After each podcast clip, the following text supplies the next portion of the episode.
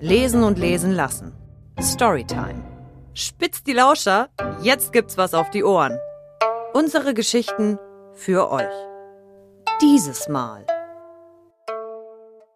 Julia M. Moser aus Inferiority, Band 1. Fragen, die wir nicht stellen. Prolog. London, Großbritannien, 1920. Über dem am Boden stehenden Bottich voll Mörtel stand ein gebückter Mann Mitte 20. Eine unsichtbare Last drückte ihn nach unten. Der fahl flackernde Schein eines bescheidenen Öllämpchens verjagte den Schatten aus dem hinteren Winkel des Raumes. Es war die einzige Lichtquelle und malte die ohnehin bedrückende Szene in schauerlichem Zwielicht. Er zögerte, wagte kaum seinen Spachtel an den Backstein zu führen. Eine salzige Träne fiel vor seinen Augen auf die zitternde Hand.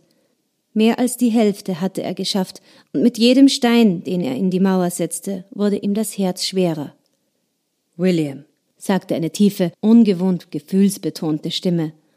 Die Hand seines Freundes, den er in Gedanken immer noch Vater nannte, ruhte wie zum Abschied auf seinem Rücken. Ich kann es nicht, antwortete Will. Er schloss die Augen in einer Mischung aus Scham und Kummer. Es gibt keinen anderen Weg, beteuerte der Mann hinter ihm. Unentwegt bekam er diese Worte zu hören, und jedes Mal machten sie ihn zorniger. Warum jetzt? stieß er aus und ließ den Backstein in den Mörtel fallen. Er schnaubte und forderte eine Antwort. Warum jetzt? Du bist erwachsen, Will, meinte sein Freund ruhig. Du hast deine eigene Familie, um die du dich kümmern musst. Ich darf darin keinen Platz haben. Der gestrige Zwischenfall hat es deutlich gemacht. William richtete sich auf. Wie, wie kannst du dies von mir verlangen? fragte er und besah sich das halbfertige Gemäuer. Weil du mein vollstes Vertrauen genießt. Was, wenn du es dir anders überlegst? Das wird nicht passieren. Aber Vater, du. William unterbrach sich, als er seine Frau kommen sah. Anne hob ihr Kleid ein wenig an, um zu vermeiden, den Staub der Holzdielen aufzusammeln. Im Vorübergehen schenkte sie dem Mann an der Seite ihres Gatten ein wohlgemeintes Lächeln. Williams Herz war zu schwer, um sie würdig zu empfangen. Liebste, sagte er knapp. Sie trug die Brosche, die er ihr geschenkt hatte. Wie immer war sie unbekümmerten Gemüts. Beth ist zuletzt doch eingeschlafen. Sie ist eine kleine Kämpferin sagte Anne. Ihr Blick wanderte zu der Mauer, von der sie dachte, sie sei baulich notwendig. Du bist weit gekommen. Ja. Seine Stimme verriet mehr, als sie sollte. Wirst du es heute noch zu Ende bringen? Er bejahte mit einem Brummen, bedacht darauf, Emotionen zu verbergen. Seine gutherzige Frau bemerkte die Qual nicht, unter der er litt. Sie beteuerte, nichts weiter als einen Gute-Nacht-Kuss einzufordern und dann den Männern wieder ihren Spaß zu lassen. Sie küsste Will sanft und ging nach oben, Ihre Schritte verhallten kurz darauf und hinterließen eine drückende Stille. William und sein Freund sahen einander in die Augen. Der junge Mann suchte nach einer letzten Hoffnung, die Meinung zu ändern, um das bedrückende Elend abzuwenden. Was soll ich Ihnen denn sagen? fragte er, bezog sich dabei auf Frau und Kind. Sag ich, sei zu einer Reise aufgebrochen. Von der du nie zurückkommen wirst? Der Freund senkte den Blick. Ich gab dir mein Wort, dass dir und deinen Lieben kein Unheil geschieht sagte er leise und ernst. Wenn du uns verlässt, wirst du keinen Einfluss darauf haben, erwiderte William bitter. Deine Tochter soll in einer Welt ohne Monster aufwachsen, ohne Angst, ohne Leid. Du warst mit mir im Krieg, du hast es gesehen. Eine Welt ohne Monster wird es niemals geben. Du kannst mir diesen Gefallen tun oder mich töten, mein lieber Junge. Dazwischen gibt es nichts. Ich bin schwach und ich bin müde, sagte er. William plusterte sich auf, versuchte eine sachliche Beleidigung in seine Richtung zu feuern und presste die Lippen zusammen. Er hielt sich zurück, wollte die letzten Momente nicht zerstören. Dann tauchte er seine Hand trotzig in den Bottich und fischte den Backstein heraus, den er hatte fallen lassen. Der Mann nickte ihm dankend zu und stieg über die frisch gemauerte Wand. Wie lange wird es dauern? Williams Stimme bebte. Ich weiß es nicht, antwortete der Mann. Wünschst du ein Licht? Nein. Wieder füllte ein langes Schweigen die Kluft zwischen ihnen, ehe William seine dunkle Tat in herzzerreißender Langsamkeit fortführte. Stein um Stein zog er die Wand hoch. Er war alles, was er kannte. Sein Retter, Vater, Bruder, Freund. Kapitel 1 Dante Venedig, Republik Venedig, August 1444. Wie kann es Sünde sein, wenn es Liebe ist? Diese Frage stellte sich Dante Cadamosto, während er Carmelas Brust im Auf und Ab ihrer schweren Atemzüge beobachtete.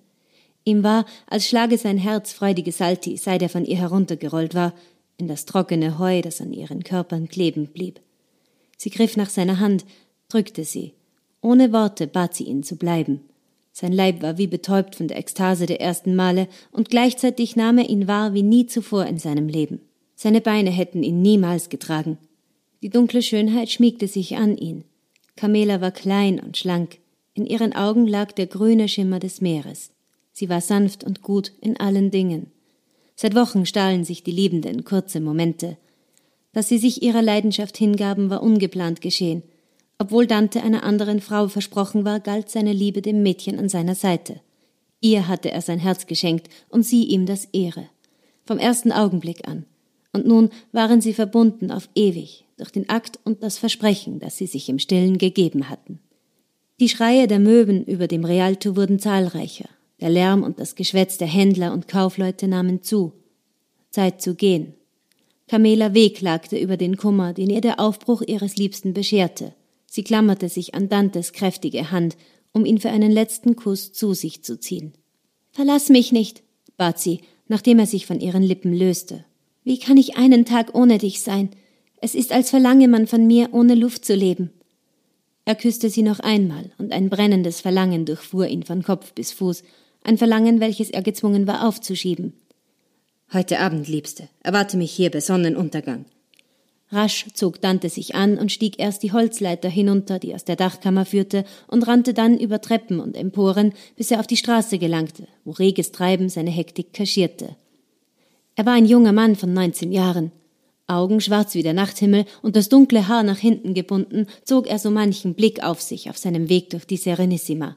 Sein strammer Körperbau erinnerte an die Hafenarbeiter und Zimmerer, doch er war aus adeligem Hause. Dante stellte seinen Reichtum nicht zur Schau, es sei denn, sein Vater zwang ihn dazu. Die engen Kleider und feinen Stoffe engten ihn ein, er kam sich dümmlich vor, wenn er bei formellen Anlässen die eigentümlichsten Kopfbedeckungen zu tragen hatte. Ein derartiges Kleidungsstück sollte einzig dem Zweck als Schutz gegen die Sonne dienen. Diese brannte erbarmungslos auf die Stadt nieder, sie traf den erkalteten Grund nach dem Morgen mit aller Härte. Tücher und Baldachine spendeten den Gästen und Bewohnern Schatten, während sie ihren Geschäften nachgingen. Der Gestank der Kanäle passte zu den intriganten Kaufleuten und Gaunern, die sich mit der Arbeit anderer die eigenen Taschen füllten. Dantes Abwesenheit war längst bemerkt worden. Kaum betrat er den Palazzo durch die herrlichen Tore an der Campaliello del Leon Bianco, schallte des Vaters zorniger Ruf aus einer der oberen Kammern. Diener huschten lautlos umher, bedeuteten dem fürstlichen Jüngling ihren Respekt durch kleine Verbeugungen. Dante stieß einen kehligen Seufzer gen Himmel und machte sich auf den Weg, sich den Morgen verderben zu lassen. Über Pergament und ein in Leder gebundenes Buch gebeugt, ließ Andrea Cadamosto seinen Sohn absichtlich in der Tür warten.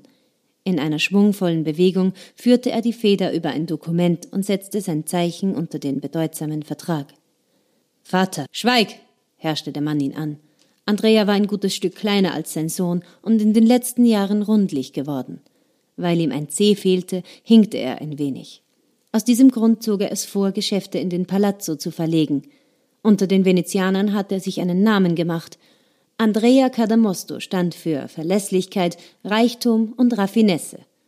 Dante sah darin eher das Glück, dass die Piraten des Mittelmeeres stets die Kucken anderer kaperten während sein Vater vom Segen Gottes sprach. Erspare mir den Klang deiner Stimme, wetterte Andrea. Erst jetzt sah er sich nach Dante um, der devot den Blick senkte. Im Inneren tobte er. Der Vater wusste um die Leidenschaft seines Sohnes, um die Qual, die ihm die bevorstehende Vermählung mit einer Fremden bereitete. Doch Andrea war ein Mann des Geldes. In seiner Welt gab es keinen Platz für die Liebe, nicht seit er seine Frau verloren hatte, nachdem sie ihm den Sohn geschenkt hatte einen Sohn, der ihm langsam über den Kopf wuchs. Mit Stursinn und Freigeist kämpfte Dante jeden Tag aufs Neue gegen ihn und seine veralterten Vorstellungen an. Hast du die Kredite studiert? Die Konten? Nein, Vater, vergib mir, antwortete Dante. Andrea schnaubte, ergriff zu seinem Stock, mit dessen Hilfe er den Gehfehler weitestgehend zu kaschieren vermochte, und schlug damit zornig mehrmals hintereinander auf die Seiten des Journals, ehe er wortlos die Kammer verließ. Dante wusste mit derlei Angelegenheiten nichts anzufangen. Selbst wenn er stundenlang über den Zahlen brütete, wurde er daraus nicht schlau. Er verstand nicht, wie ein Blatt Papier, auf das jemand einen beliebigen Betrag schrieb, von größerem Wert sein konnte als echte Dukaten in einem Lederbeutel. Das Vermögen auf diesen Unterlagen war nicht greifbar, es war nicht real. Stattdessen erinnerte er sich an das mehr als reale Mädchen, das heute Nacht in seinen Armen gelegen hatte – er saß an dem Schreibpult und stützte den müden Kopf auf der Hand ab, während seine Gedanken um Carmela kreisten. Die Tochter eines Fischers. Ihre Haut war weich wie Seide. Er roch noch den Duft frischer Orangen, den ihr Haar in seine Nase gezaubert hatte. Ihre Hände hatten ihn berührt, als sei er aus dem zerbrechlichsten Glas gearbeitet. Mit den Fingern war sie die Sehnen seiner Muskeln entlang gestrichen, in zarten Bewegungen, die den Schwüngen der Feder seines Vaters Konkurrenz machten. Allein der Gedanke daran reichte aus, ihn in Erregung zu versetzen. Dante malte sich ein Leben aus. Er würde mit ihr fortgehen. Er war stark und konnte durchaus auf einem Feld arbeiten. Er würde Wein ernten, ein Schiff bauen, Pferde züchten. Alles für sie. Später am Abend blamierte Dante seinen Vater vor den Augen zweier Geschäftspartner, die einen weiten Weg auf sich genommen hatten, um sich vor Ort über neue Investitionen zu unterhalten durch sein mangelndes Wissen. Andrea hatte ihnen versichert, dass sein Sohn ihm in puncto Handelsgeschick um nichts nachstehen würde. Doch weder wusste Dante um die komplexen Warenströme noch um die Waren selbst, welche sich an Bord der drei Galeeren befanden, die der Vater als Geldgeber sein eigen nannte. Die Preise für katalanische und französische Wolle, das festgelegte Maß für die einzelnen Ballen und die Handelskurse. All diese Dinge hörte Dante zwar nicht zum ersten Mal, aber die Gesetze der Lagunenstadt änderten sich so schnell, dass es schwierig war, auf dem neuesten Stand zu sein. Vor allem, wenn man kein Interesse daran hegte. Andrea war derart außer sich, dass er den Jungen zum Teufel schickte. Dante versuchte vergebens, sich zu erklären und zu entschuldigen, aber es half alles nichts. Sein Vater wetterte und tobte ungeniert vor seinen Partnern. Vor einiger Zeit hätte er ihn noch zur Seite genommen. Mittlerweile war er es leid, ihm unverdiente Vorzüge zu gewähren. Achte gut auf deine Hände, denn bei Gott, mein Junge, dein Kopf taugt zu nichts, rief Andrea seinem Sohn hinterher, nachdem dieser aus dem Saal gestürmt war. Dante war zornig und beschämt. Er rannte auf die Straße, den Canale Grande entlang, bis zu der Arkade, hinter dem mit kleinen Verschlägen gespickten Speicher für Handelswaren. Die schmalen Treppen hinauf, die unter das Dach führten, wo Taubenschlag und Heulager waren. Dort lag das Liebesnest, in dem Dante sich Zuflucht erhoffte, die Hitze hatte sich den ganzen Tag lang gesammelt und es surrte und brummte im Heu. Mit Zorn im Herzen sank Dante darauf nieder. Er würde hier warten, bis Camela zu ihm stieß. Dann würde er sie bitten, ihn zu ehelichen, um fortzugehen. Mit Gottes Segen. Er brauchte weder Reichtum noch Macht, um das Glück zu finden. Liebe reichte völlig. Andere lebten mit weniger ein gutes Leben. Die Dunkelheit brach herein und die Geräusche des emsigen Handelsgeschehens unter ihm wichen der allabendlichen heiteren Stimmung, die angestimmt wurde von Männergesang, Weibergelächter und aneinanderschlagenden Krügen und Gläsern. Man feierte und tanzte, liebte und lachte. Nacht für Nacht verwandelten sich die Umschlagplätze in ein gewaltiges Fest der Farben. Künstler, Gaukler und Horen trieben ihr Unwesen in den dunklen Gassen. Mit kaum mehr als ausreichend Dukaten für ein Abendmahl in der Tasche wirkten sie glücklicher als alle Geschäftsmänner, die Dante jemals zu Gesicht bekommen hatte. Carmela ließ auf sich warten. Es wurde später, und sowohl der Zorn auf seinen Vater als auch die Hoffnung, seine Geliebte zu sehen, schwanden. Einige vertraute Stimmen taten sich aus dem Gewirr hervor, das durch die Arkadenbögen und Gemäuer seinen Weg an Dantes Ohr suchte. Er stieg die Treppen und Leitern hinunter und fand sich im Strom der feiernden Masse ein. Ein letzter, schmachtender Blick zurück zur Arkade, die heute Nacht leer bleiben würde, und er folgte dem außergewöhnlich hellen Gelächter, welches unverkennbar seinem besten Freund Frigo gehörte. Als er den dunklen Mann mit den öligen schwarzen Locken eingeholt hatte, packte er ihn an der Schulter und rief seinen Namen. Federico Basso wandte sich um, während die beiden von den sich bewegenden Menschen weitergeschoben wurden, als trieben sie im Wasser. Dante! stieß er freudestrahlend aus und zog ihn zu sich. Er rief den vorderen Männern zu, wen er gefunden hatte, und bewundernde Rufe schallten von der Spitze des Zuges zurück. Dann lallte er laut Ein Zeichen, mein Lieber, Gottes Segen, dich schickt der Himmel. Er hatte reichlich getrunken, und in seinen Augen loderte jenes gefährliche Feuer, das Dante nur allzu gut kannte. Frigo war waghalsig. Nur Frauen liebte er mehr als Wein. Immer ein spitzbübisches Lächeln auf den Lippen, die von einer neuen, ausgefuchsten Teufelei kündeten. Der Vater hatte Dante den Umgang mit seinem besten Freund viele Male erfolglos untersagt. Schon in Kindertagen vermaledeite er den kleinen Jungen, der seinen Sohn zu Albernheiten und gefährlichen Unternehmungen anstachelte. Einmal hatten sie einen Fischerkahn gestohlen und waren weit aufs Meer getrieben. Ein Sonnenbrand war damals ihre geringste Sorge gewesen. Andrea hatte dem kleinen Frigo eine Ohrfeige verpasst, dass ihm Blut ins Auge geschossen war. Fortan hatte der Junge sich gehütet, vor der Tür seines Freundes zu erscheinen, was jedoch keineswegs ein Ende der Bruderschaft bedeutet hatte. Wozu er ihn diesmal treiben würde, stand in den Sternen.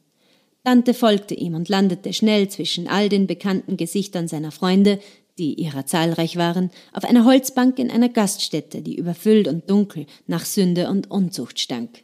Katzen saßen auf den Tischen, und es landete mehr Wein auf dem Boden als in den Kelchen und Krügen.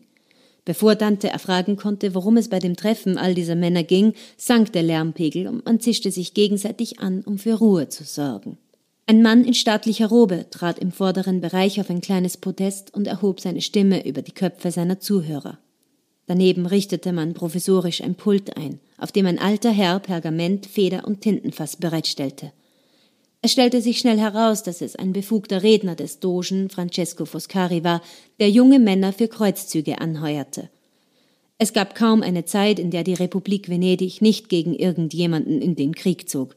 Viele Jungen und Männer gingen fort, kehrten aber niemals zurück. Dante gab nichts auf die politischen Angelegenheiten der Obrigkeit. Ein Wesenszug, den er von seinem Vater übernommen hatte, der über den Krieg kaum mehr zu sagen hatte, als dass er schlecht fürs Geschäft war. Doch seine Freunde waren Feuer und Flamme für die Thematik. Zu Hause wartete nur ein wütender Vater, und die Frau, die er liebte, hatte ihn ihrer Anwesenheit heute Nacht beraubt. Drei Gründe, die ihn veranlassten, zu bleiben. Und so lauschte er den Worten des Seelenhäschers. Je länger Dante zwischen seinen begeisterten Freunden saß und zuhörte, desto mehr Wein trank er. Und je mehr Wein er trank, desto mehr Sinn ergab das Geschwätz des Mannes, der spuckte und wetterte fast mehr als sein Vater es getan hatte. Jener Vater, der Wort um Wort unwichtiger zu werden schien. Welchen Sinn hatte es, seine Konten und Bücher zu lernen, wenn die Bedrohung durch die Türken derart ernst war? Welches Leben strebte er mit seiner Liebsten an, wenn die Belagerung näher und näher rückten? Es gab mit einem Mal etwas, das wichtiger war als sein kleines Leben. All seine Freunde würden in den Krieg ziehen. Sie tosten in Beifall und reihten sich ein, um ihr Zeichen zu setzen. Frigo stieß die Faust in die Luft und brüllte aus Leibeskräften, dass er sein Leben für die Heimat geben würde, für das Land, für die Familie und für Gott den Allmächtigen, der seinen Zorn über die Türken regnen lassen würde, wie über Sodom und Gomorra. An der Menschen Frömmigkeit zu appellieren zeigte Erfolg, nicht zum ersten Mal. Dante kannte die Geschichten über den Dogen Dandolo, der vor mehr als 200 Jahren die größte Kreuzfahrerflotte mobilisiert hatte, die die Welt bis dahin gesehen hatte. Mit 95 Jahren war er in den Krieg gezogen, mit 30.000 Mann an seiner Seite, 60 Kriegsgaleeren begleitet von Lastseglern und 100 Frachtschiffen. Es waren wilde Geschichten, die in diesem Moment an Glaubwürdigkeit gewannen. Dante wurde wieder mitgerissen. Die Masse an Männern, die Begeisterung für die Schlacht zeigte, schob ihn nach vorne an das Pult. Die schwarzen Locken seines Freundes vor Augen. Frigo konnte kaum mehr als seinen Namen schreiben, aber es schien dieser eine Moment zu sein, für den er es gelernt hatte. Dante, Dante, Dante, befeuerten die Freunde von allen Seiten, während Dante zur Feder griff. Er zögerte. Man klopfte ihm auf die Schultern und war fröhlich und zuversichtlich, als könnten sie die Osmanen nur durch seine Hilfe zurückschlagen. Das nächste, was er wusste, war, dass er seinen Namen auf das Pergament geschrieben hatte, und kaum hatte er den Bogen nach dem O vollendet, wurde er buchstäblich von den Füßen gerissen. Jubel und Aufregung erfassten seinen berauschten Verstand. Erst als er kurz vor Sonnenaufgang vor den Toren des Palazzo Cadamosto stand, schwankend und zögernd, wurde ihm bewusst, wofür er sich verpflichtet hatte und dass er sich seinem Vater stellen musste. Er zögerte das Betreten des Hauses hinaus, doch hinter den Mauern und aus dem Fenster drang das unbeherrschte Schimpfen Andreas, dem eine Kleinigkeit am Frühstück zu stören schien. Dante nahm all seinen Mut zusammen, den er ohnehin für den Krieg brauchte, und trat seinem Vater unter die Augen. Er berichtete unverblümt, dass er ihn verlassen würde, um gegen das Osmanische Reich zu kämpfen.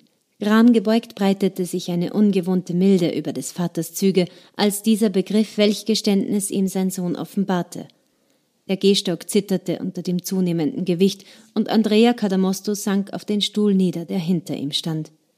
Die beiden Diener, die dabei waren, die Speisen aufzutragen, waren in ihren Bewegungen erstarrt, die Blicke ungläubig auf die kleine Familie gerichtet. Andrea griff sich an die Brust, aus Angst das Herz würde ihm zerspringen. Schimpfen oder fluchen wäre Dante lieber gewesen. Einen derartigen Ausdruck hatte er in dem so sorgenvollen Gesicht, das ihn großgezogen hatte, niemals gesehen. Mit einem Schlag war er nüchtern und entmutigt. Wann läuft die Flotte aus? fragte Andrea nach einiger Zeit. Dante presste schuldbewusst die Lippen aufeinander. Dass sein Freund Frigo seine Finger im Spiel hatte, hatte er absichtlich verschwiegen und war nun doch gezwungen, es zu erzählen. Ich schließe mich den burgundischen Truppen an, die den Landweg bestreiten, Vater, gemeinsam mit Frigo. Du weißt, er, er scheut die See. Andrea legte die Stirn in Falten. Dann bist du sogar im Kriegsgeschick ein Dummkopf. Ein Freund zählt wenig auf dem Schlachtfeld und noch weniger im Tod. Vater, ich ziehe nicht aus, um euch zu kränken. Es ist mir ernst, beteuerte Dante. Deine Mutter ließ ihr Leben für das Deine und du wirfst es weg. Die zurückkehrende Strenge verlieh Andrea eine vertraute Erscheinung. Ihn wütend zu sehen war seltsam beruhigend. Ohne ein weiteres Wort zuzulassen, erklärte der Vater die Unterhaltung für beendet. Dante blieb niedergeschlagen allein zurück. Auf seinem Weg von der Schenke nach Hause hatte er über den unwahrscheinlichen Fall nachgedacht, sein Vater könne mit Stolz auf den Entschluss, Gott und die Heimat verteidigen zu wollen, reagieren. Aber Zuspruch und Förderung waren abstrakte Begriffe für Andrea und nicht mehr wert als die heiße Luft, die über der Lagunenstadt lag. Dann hatte Dante in sich den geheimen Wunsch entdeckt, der Vater möge ihm verbieten, fortzugehen und ihn so vom abgelegten Schwur entbinden. Aber weder bekräftigte sein Vater den Entschluss, noch sprach er ihn davon frei. Die letzten beiden Tage vergingen für Dante mit einer Geschwindigkeit, die er nicht für möglich gehalten hätte. Die Zeitspanne zwischen Sonnenaufgang und Sonnenuntergang war wie halbiert. Die Diener des Palastes erdrückten ihn mit Freundlichkeit, die ihm das eigenwillige Gefühl eines Abschieds für immer gab als wäre es eine absolute Gewissheit, dass er niemals aus diesem Krieg heimkehren würde. Die Verabschiedung von Carmela hatte einen ähnlichen Charakter. In seiner Vorstellung hatte sich das Bild festgesetzt, sie die ganze Nacht zu lieben, ihr das Versprechen abzuluxen, dass sie auf ihn warten würde, und dann mit einem feurigen Kuss von ihr zu gehen. Aber sie war in Tränen ausgebrochen, hatte ihn einen Schurken geschimpft, weil er ihr Herz und Unschuld geraubt hatte, und war davongestürmt, das Gesicht in den Händen verborgen. So kam der Augenblick des Aufbruchs. Vater und Sohn standen sich gegenüber unter dem Torbogen des Palazzo. Die bedenkliche Milde beherrschte Andreas Züge. Derselbe Ausdruck, mit dem die Dienerschaft ihr Mitleid über den armen Tor bekundet hatte, der Auszug, um den Tod zu finden. Dein Vetter wird sich die Finger lecken nach dem Vermögen unter diesem Dach, sagte Andrea, und seine Mimik verdrückte den Kummer mit eigenartigen Grimassen. Was er meinte, aber niemals ausgesprochen hätte, war, dass es ihm das Herz brach, den einzigen Sohn zu verlieren. Ich werde heimkehren, Vater, verkündete Dante feierlich, auf das auch die Diener seine Worte hörten. Und ihr werdet stolz auf mich sein. Andrea schnappte nach Luft und rüttelte sich. Dante sah ihm an, dass er mit den Tränen kämpfte, obwohl er lieber tot umgefallen wäre, als es zuzugeben. Dann trafen sich ihre beiden Blicke, und Dante erinnerte sich an das letzte Mal, dass Liebe und Zuneigung auf des Vaters Gesicht gelegen hatten. Es war der Tag gewesen, als man ihn und Frigo auf dem Meer gefunden hatte. Es hatte Ohrfeigen geregnet, und dann war da dieser eine, kurze Augenblick, da Andrea ihn an den Schultern gepackt und ihn an sich gedrückt hatte, so fest, dass ihm der Brustkorb schmerzte. Eine Umarmung, die mittlerweile zehn Jahre zurücklag. Von allen Dummheiten, die du begangen hast, wird diese deine letzte sein ob du nun nach Hause zurückkommen magst oder nicht. Andrea zog sich den Goldring, der das Siegel der Familie Cadamosto trug, vom Finger und überreichte ihn seinem Sohn. Dante nahm ihn ungläubig entgegen. Er lag schwer in der Hand und war begleitet von einer noch viel schwereren Bürde. Ich werde ihn heil zurückbringen, Vater, versprach er und steckte ihn an den kleinen Finger der rechten Hand. Es würde mich bereits überraschen, wenn du dich selbst zurückbringst, mein Sohn. Eine alte Magd im Hof, die Dante kannte, seit er das Licht der Welt erblickt hatte, wimmerte in ein Taschentuch. Wenigstens ein paar Tränen um sein Leben, dachte Dante und machte sich auf den Weg.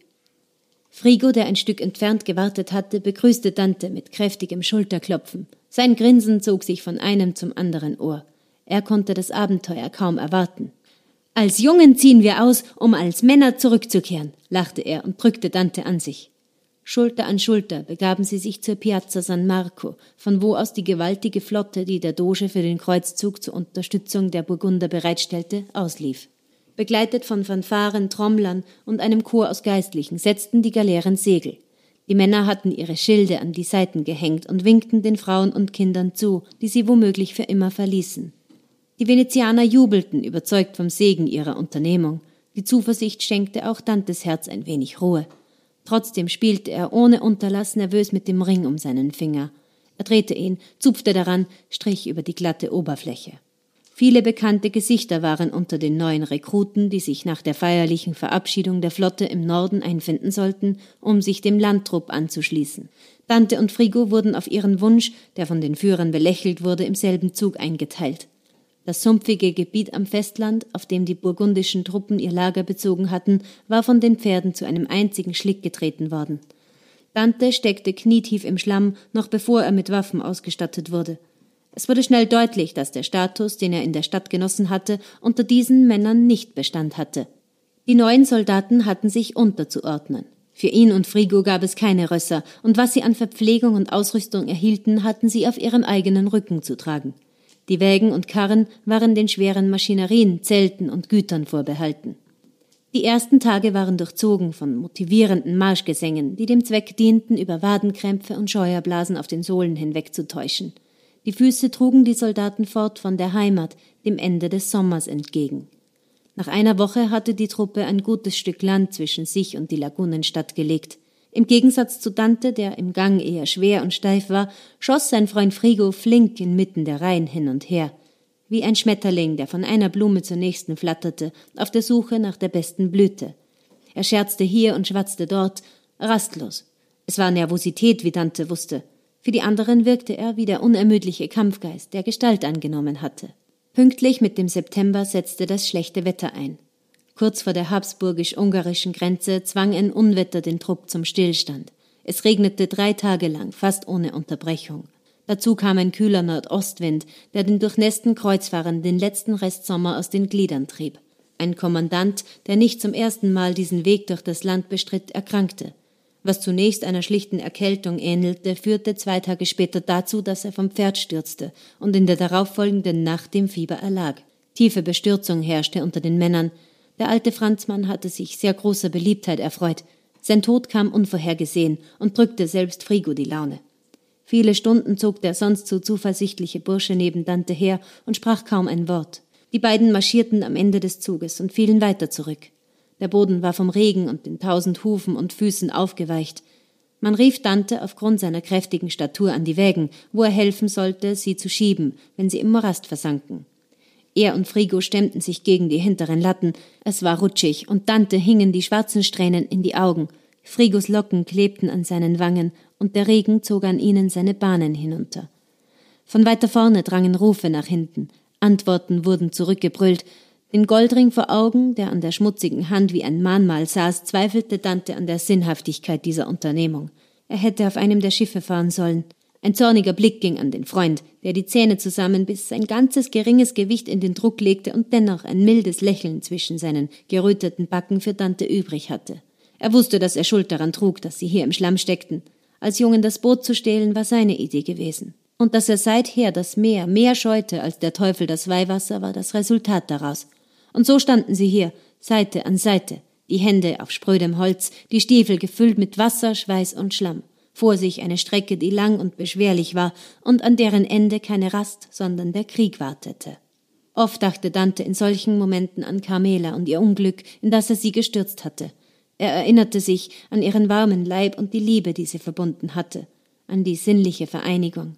Welch Dummheit riss ihn zu solchem Leichtsinn hin, er schob und kämpfte sich vorwärts. Jeder Muskel an seinem Körper schmerzte.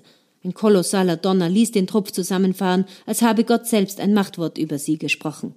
Dante, Frigo und zwei weitere Männer schoben den Wagen noch ein Stück, ehe sie bemerkten, dass der Zug angehalten hatte. Gemurmel übertönte den prasselnden Regen. Spürbare Unruhe drang aus den vorderen Reihen. Was ist geschehen? rief Dante einem Freund zu, der mehrere Meter vor ihnen einen Karren zog. Es war Bernardo, Frigos Vetter, der im selben Alter war. Er ließ die Griffe des Karrens in den Dreck fallen und kam an Dantes Seite. Er berichtete von zwei gestürzten Männern, die allem Anschein nach unter ähnlichen Symptomen wie der Verstorbene litten und zusammengebrochen waren. Ein gleißender Blitz, der von einem Donnergrollen begleitet wurde, veranlasste die Führer, Quartier für die Nacht aufzuschlagen. Fernab jeglicher Zivilisation wurden Zelte errichtet und die Kranken versorgt. Sie überlebten zwar die Nacht, waren allerdings zu schwach, um zu laufen. Man verlud sie auf einen der Wägen und betete für ihre Genesung. Frigo war das Lachen vergangen. Er trug dasselbe lange Gesicht wie alle Männer. Er war zu einem schweigsamen Glied der Kette geworden, setzte einen Fuß vor den anderen und wurde zunehmend blasser. Aus seinen Augen war der Glanz der Begeisterung verschwunden. Der Regen gönnte dem Trupp eine Pause, und es ging ein wenig schneller voran, was nur verdeutlichte, wie schwer Frigo damit zu kämpfen hatte, Schritt zu halten. Er stolperte über einen Stein und stürzte auf den Weg, ohne sich abzufangen. Er blieb am Boden. Dante eilte ihm zu Hilfe mit einem tröstlichen Wort auf den Lippen. Unter diesen Umständen war es an ihm, die Laune seines Freundes zu heben. Er lächelte und griff nach Frigos Händen. Kaum berührte er die glühend heiße Haut, wusste er, was der Grund für die Wesensveränderung war. Wie lange ergeht es dir schon schlecht? Sprich, mein Freund. Dante zog ihn hoch. Aus eigener Kraft hätte der Junge es nicht geschafft. Bernardo, rief Dante laut. Bernardo, rasch! Die umstehenden, von den Rufen aufgescheuchten Männer bildeten einen Kreis, der sicheren Abstand zum Erkrankten bot, den nur der Vetter durchbrach. Ohne zu überlegen, packte dieser Frigo an der anderen Seite und gemeinsam stellten sie ihn auf die wackligen Beine. Schwerer als der schmächtige Körper bedrückte Dante die Sorge, den Freund könne ein ähnliches Schicksal wie die anderen ereilen. Auf diese Weise stützten die beiden den Kranken eine Zeit lang, bis die Kunde über seinen Zustand die vorderen Kommandanten erreicht hatte. Sie verfügten, man solle ihn zu den übrigen Erkrankten legen und auf Abstand achten. Dante und Bernardo sonderte man ein wenig ab, die übliche Vorgehensweise, um ein Ausbreiten der Seuche zu verhindern. Ohne Erfolg. In den beiden darauffolgenden Tagen forderte das Fieber sein nächstes Opfer, und drei weitere Soldaten wurden davon befallen. Darunter Bernardo, den es glücklicherweise nicht so schwer traf wie seinen Vetter. Dennoch wurde er dazu angehalten, sich bei den Kranken aufzuhalten und den Kontakt zu anderen zu meiden. In der Nacht auf den 15. September starben drei Männer, als die Nachricht sich durch das Lager verbreitete, erfasste Dante eine Panik, die ihm die Kräfte zurück in die müden Glieder trieb. Er stürmte in das dürftig aufgeschlagene Lazarett, schlug die Plane beiseite und erspähte seinen Freund auf einer der Baren. Er sah, wie der flache Brustkorb sich hob und atmete erleichtert aus. Dante, bist du von Sinnen? Verschwinde, schimpfte Bernardo. Sein rundes Gesicht wurde von einer Blässe beherrscht, die alles Südländische aus seinem Antlitz verjagt hatte sein Blick trüb und die Stimme heiser. Er kümmerte sich um seine Leidensgenossen und bedeckte in diesem Augenblick einen Toten mit einem Stück Stoff, ein an der Naht aufgetrennter Sack, der als Leichentuch genügen musste. Dante dachte nicht im Traum daran zu gehen, ohne seinem Freund die Liebe auszudrücken, die er für ihn im Herzen empfand. Frigo, ich bin es, sagte er und ging neben der Schlafstelle in die Knie. Er legte ihm sacht die Hand auf die glühende Stirn, die nass vom Schweiß war. Keine Anzeichen deuteten darauf hin, dass er die Stimme erkannte geschweige denn hörte. Tiefer Kummer erfasste Dantes Gemüt. Er berührte ihn fester, wollte, dass er wusste, dass er in dieser schweren Stunde nicht allein war. Frigo, mein treuer Freund, es sieht dir gar nicht ähnlich aufzugeben. Dein Krieg wartet. Du musst an Kraft gewinnen, um gegen die Türken zu kämpfen. Was wird nun aus dem heiligen Land, wenn du dich so zierst? Er lächelte ihm zu, ohne dass Frigo es sah. Aus den geschlossenen Augen rann eine zähe Flüssigkeit. Frigos Lippen waren spröde und aufgerissen, kräuselten sich über den Zähnen, und eine Fäulnis strömte Dante entgegen, die vom nahenden Ableben kündete. In kürzester Zeit war aus dem Hoffnungsträger ein desolater Schatten geworden, den kaum mehr als ein dünner Schleier von Gott trennte. Dante wandte sich hilfesuchend an Bernardo, der traurig den Kopf schüttelte.